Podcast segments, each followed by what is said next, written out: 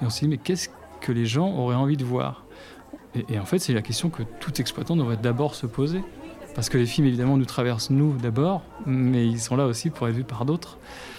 Et on s'est dit, ben ouais, euh, sur les petits écrans, on a pu voir plein de films, mais qu'est-ce qu'on aurait envie de voir en grand Qu'est-ce qui légitimerait finalement que les films auraient toute leur place en premier lieu dans une salle de cinéma? Et en fait, chacun a sorti sa petite liste de films et ça a fait une programmation mais magnifique.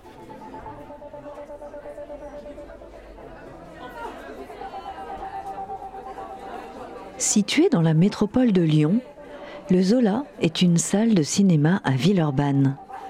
Elle est la seule salle de cinéma en activité de cette ville qui compte 150 000 habitants. Elle fait partie de la catégorie des mono-écrans qu'on croise beaucoup dans les communes qui entourent les grandes métropoles. C'est une association qui l'administre en toute indépendance et qui prend en compte l'avis de ses spectateurs pour établir ses programmes. Ce cinéma bénéficie d'un coup de pouce de la municipalité pour arrondir les angles de son budget. Les deux tiers restants proviennent des entrées réalisées. Actuellement, environ 70 bénévoles et 11 salariés en assurent le fonctionnement. Je me doutais bien que le Zola était un cinéma avec une histoire. Bah ouais, il est difficile de passer à côté de sa façade des plus typiques, bâtie dans les années 20, entretenue et rénovée à l'identique. Outre les films de sa programmation habituelle, la fine équipe organise chaque année trois grands festivals. Le plus connu, les reflets du cinéma ibérique et latino-américain, existe depuis les années 80. Il se déroule en mars et dure 15 jours. Le second, le Festival du film court, vient de terminer sa 42e édition. Il est reconnu parmi les cinq meilleurs festivals de ce genre en France et un petit dernier dénommé Cinéoclock qui permet de découvrir les grands films de nos voisins d'outre-Manche. Connaissez-vous la trajectoire de l'exploitant de votre cinéma préféré? Quelle étude a-t-il ou elle pu bien suivre? Pourquoi il ou elle fait ce métier? Dans ce podcast, vous entendrez le directeur du Zola, l'exploitant Olivier Calonec. Pour Olivier, Faire de la prescription de contenu de qualité est basé sur de l'expérimentation joyeuse. La culture a pour lui un véritable rôle de lien entre des gens de tous horizons et de tous les âges. Je l'ai rencontré in situ et j'y suis restée toute la journée. Ce qui m'a plu, c'est sa décontraction organisée. Il m'en reste un mélange de gentillesse et d'ouverture, typique des gens qui se qualifient eux-mêmes de passeurs. C'est cadeau, et c'est ce que vous allez entendre dans cet épisode. Dans Nouvelle Séance, découvrez une personnalité qui fait bouger le cinéma depuis l'intérieur et qui participe à le réinventer.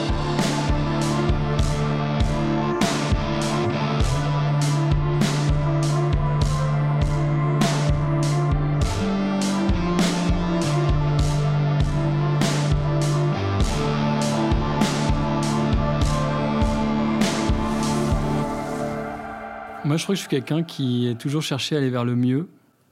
Et du coup, euh, j'ai beaucoup procédé par élimination.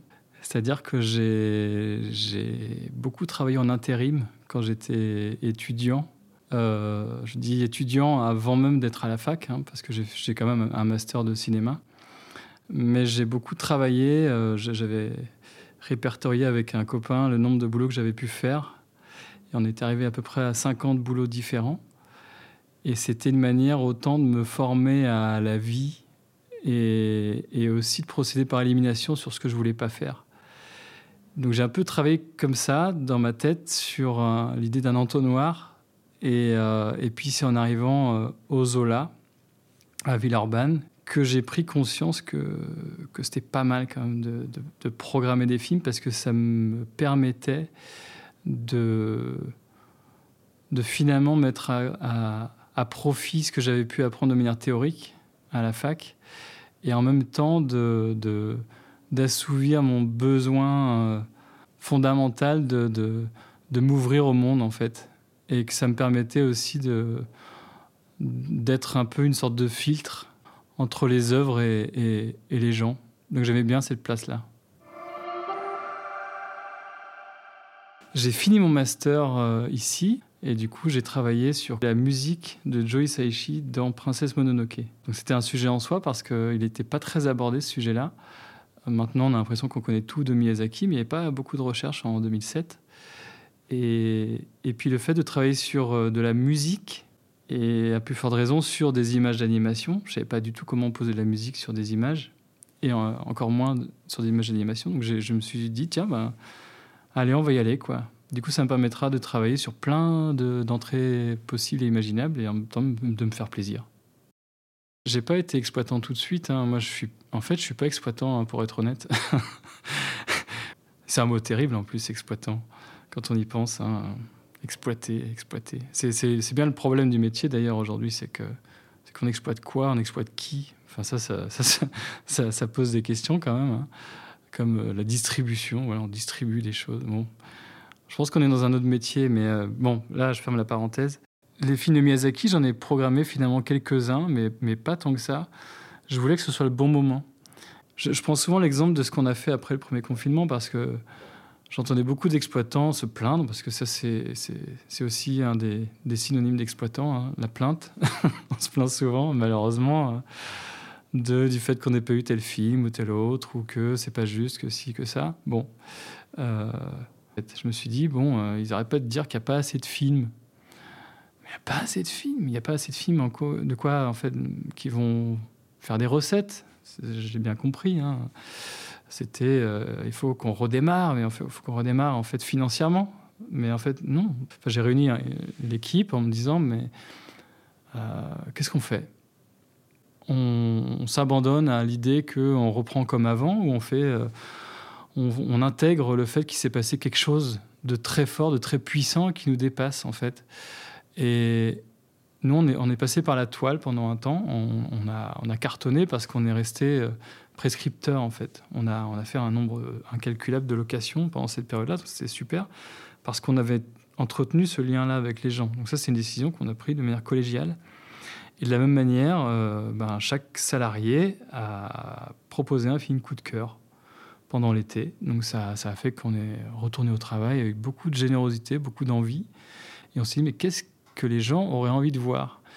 Et, et en fait, c'est la question que tout exploitant devrait d'abord se poser. Parce que les films, évidemment, nous traversent nous d'abord, mais ils sont là aussi pour être vus par d'autres.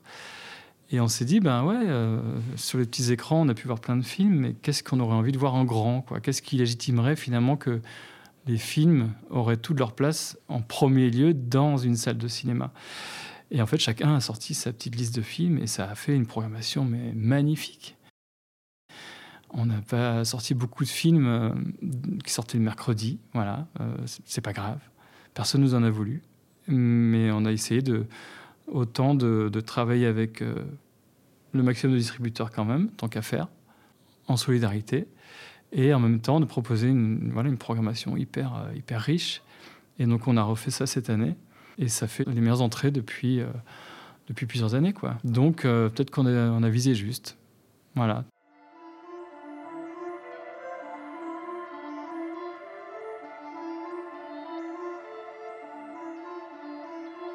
on a l'impression à Villeurbanne d'être à l'ombre de, Lyon, enfin, quand, on parle avec des distributeurs, quand on parle avec des gens.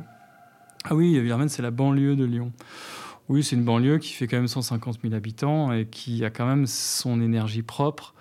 C'est vrai qu'à l'origine, c'était une cité ouvrière euh, par rapport à Lyon la bourgeoise. Ça, c'est un truc qui est, qui su, mais ça a créé euh, une énergie folle à Villeurbanne. On a, on a des acteurs culturels, mais géniaux. Ce qui fait la spécificité du Zola, c'est d'être euh, une salle mono-écran de 240 places dans une ville de 150 000 habitants, quand il y en avait une quarantaine dans les années 60.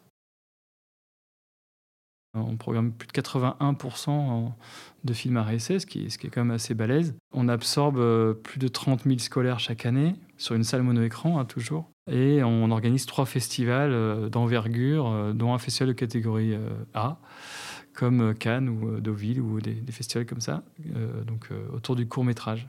Parce qu'on fait la 42e édition cette année. En fait, tout ça, finalement, on est une sorte de condensé de, de, diversité d'approche du cinéma, parce qu'on programme du documentaire, du court métrage, des films mal aimés, en fait, ou, mal aimables aussi, ou mal connus.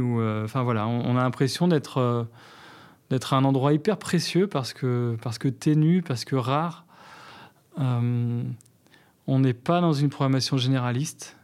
On, dit qu'on est pointu. Moi, je pense qu'on est plus dans un rapport à entrée multiple. Moi, j'ai beaucoup bataillé pour ça, pour dire que, par exemple, pour défendre le court métrage, on n'a pas forcément besoin de dire qu'on fait un festival de court métrage. Donc on a thématisé euh, des, séances et les gens sont venus en confiance en fait. Ils ne sont pas dit on va voir du court métrage, on va voir des films en fait et, ce sera bien. Et ça a super bien marché.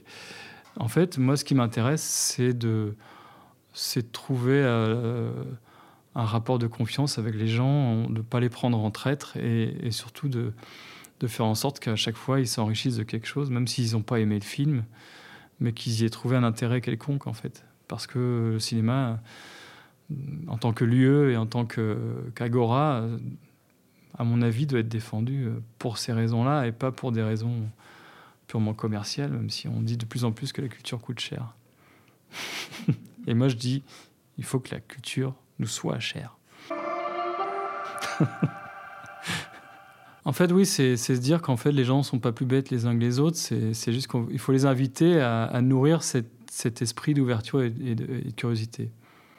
Voilà, moi, je crois que c'est ça qui m'a toujours euh, intéressé. Finalement, je fais le même métier depuis le début.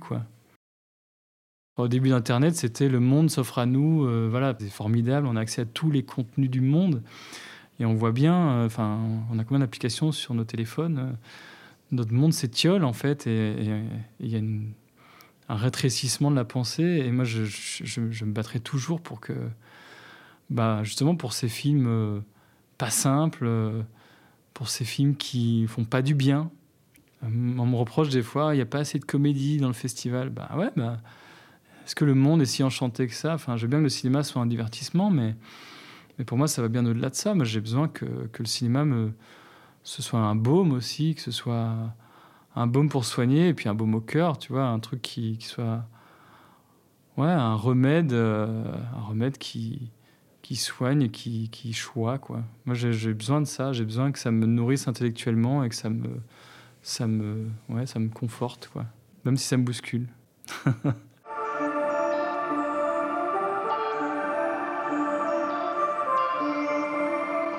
Finalement, bon, euh, c'est un lieu comme un autre, hein, c'est un lieu banal. Mais, mais qu'est-ce qui s'est passé des choses de fou dedans, quoi? Euh, Tu vois, quand tu m'as posé la question de euh, comment on va faire le podcast, etc., je me suis dit, bah, attends, à côté, tu as, le Café des Images, tu as, as, le TNB, tu as, as, des cinémas qui sont quand même hyper, euh, hyper balèzes, tu vois, qui ont, qui ont des qui ont des belles salles, qui ont des, vraies originalités. je me suis dit, bah, le Zola, finalement, c'est pourquoi on est à cet endroit-là aujourd'hui, tu vois. C'est une petite salle de 240 places qui, qui, qui, est encore un peu dans son jus, même si elle a été bien rénovée, modernisée. Mais on a toujours cette façade art déco qui nous colle à la peau. C'est bien et c'est en même temps un inconvénient parce que pour un certain public, on a, on a une image ancienne, donc ils pensent qu'on passe des vieux films. Donc ça, c'est un truc qui est assez fou, quoi. Mais on s'appuie sur, sur ce côté-là, justement pour bah, pour l'assumer totalement en disant bah, on a une salle à part. Quoi. Donc ce qu'on a fait, nous, au Zola, pour rendre la salle euh, inclassable, euh, c'est prendre le, flambeau de ce qu'ont fait les, nos devanciers, qui ont fait un super boulot, vraiment. Euh, moi, je, j'ai conscience de l'héritage voilà, dont, je suis aujourd'hui tributaire et, je vais me faire le passeur maintenant parce que je m'en vais aussi, avec regret, bien sûr. Ce qu'on a essayé de faire, c'est, justement de de jamais être dans un rapport euh, passéiste ou alors euh, justement trop avant-gardiste. On a juste essayé d'être dans le présent et de, de, se laisser traverser par des expérimentations. Euh, on a fait de la VR un petit peu. On a fait un ciné-piscine. Tu vois, je suis en train déjà de déborder du Zola, parce que c'était évidemment pas dans le Zola, c'était dans une... Mais bon, voilà, on, essaye de sortir un peu aussi des murs. On a fait euh, bah, des séances d'écoute. Hein. Ça, c'était une expérience fabuleuse parce qu'on était vraiment baigné euh, au bord de l'Amazonie. C'était fabuleux. C'était vraiment un, moment précieux et les gens qui étaient là étaient assez bouleversés en fait. Ils se sont rendus compte de la puissance du son. Il y a, il y a aussi des choses qui étaient complètement hors cadre. Euh, on a fait une séance en odorama Voilà, on voulait voir ce que ça donnait. On n'a pas été très convaincus d'ailleurs. On a accueilli Costa Gavras pendant trois heures et demie d'échange avec, avec des jeunes qui s'interrogeaient sur le sens de la vie et c'était profond, c'était assez bouleversant. Quoi. On n'a presque pas parlé de cinéma et c'était super, c'était vraiment chouette. On a accueilli Apichat Ponga cool aussi. Il est aussi fou que, que ses films et aussi doux. Qu'est-ce qu'on a fait? On a accueilli Viggo Mortensen qui nous a servi un verre de vin. Voilà, c'est des petites choses comme ça qui marquent un peu. Euh, en toute simplicité dans, dans nos Eco Cup. C'était drôle. Là, là c'est vraiment euh, c'est une toute petite, des, petites anecdotes, des toutes petites choses qu'on a pu faire, mais on a on s'est jamais dit qu'il y avait des limites. Parfois, c'est les limites qui se sont juste euh, manifestées d'elles-mêmes, quoi. Et c'est pas grave. En fait, euh, à partir du moment où le contrat est clair avec les gens, bah, on a essayé, quoi. Bon, ça n'a pas très bien marché, tant pis vous faites partie de l'aventure, donc on, on une prochaine fois et peut-être que ça prendra une autre forme.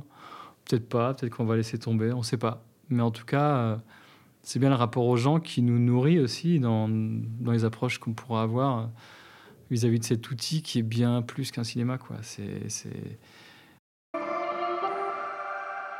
Je quitte le Zola. Euh, j'ai eu la possibilité de rejoindre une équipe super aussi à Vannes et j'ai fait le choix qui a été douloureux, mais de partir et de me dire que je préfère peut-être m'inscrire dans un autre lieu de vie. C'est pas une salle de cinéma, c'est euh, une association euh, qui œuvre pour l'éducation à l'image sous différentes formes. Il y a une ouverture très forte au cinéma européen. Et je trouve que c'est important aussi parfois de, bah, de se dire qu'on n'est pas, on n'est pas un pieds et poings liés en fait à, un lieu et que d'autres le feront très bien vivre. Et c'est pour ça que, que je prends soin de mon départ. Euh, J'étais juste un activateur peut-être. Et après, ben voilà, il y avait plusieurs moteurs euh, sous le capot, donc je me dis que ben, qu'il y en aura suffisamment encore pour porter le projet de, la manière la plus intelligente et la plus généreuse possible. Enfin, j'ai l'impression de, quitter quelqu'un que j'aime, et pour autant, euh, ben, je serais heureux qu'elle trouve quelqu'un d'autre cette personne. voilà, donc je lui souhaite qu'elle soit la meilleure personne du monde, évidemment. Vous venez d'écouter Nouvelle Séance, le podcast qui vous donne à entendre celles et ceux qui font bouger le cinéma depuis l'intérieur. Le mois prochain, je vous retrouve avec Alix Ménard pour un nouvel épisode. Dès qu'ils ont choisi le film, c'était devenu euh, euh, quelque chose à défendre. Euh, c'était, c'était leur équipe, quoi, comme si c'était du foot. c'était vraiment devenu la chose principale. Au mois prochain. Merci pour votre écoute. À bientôt.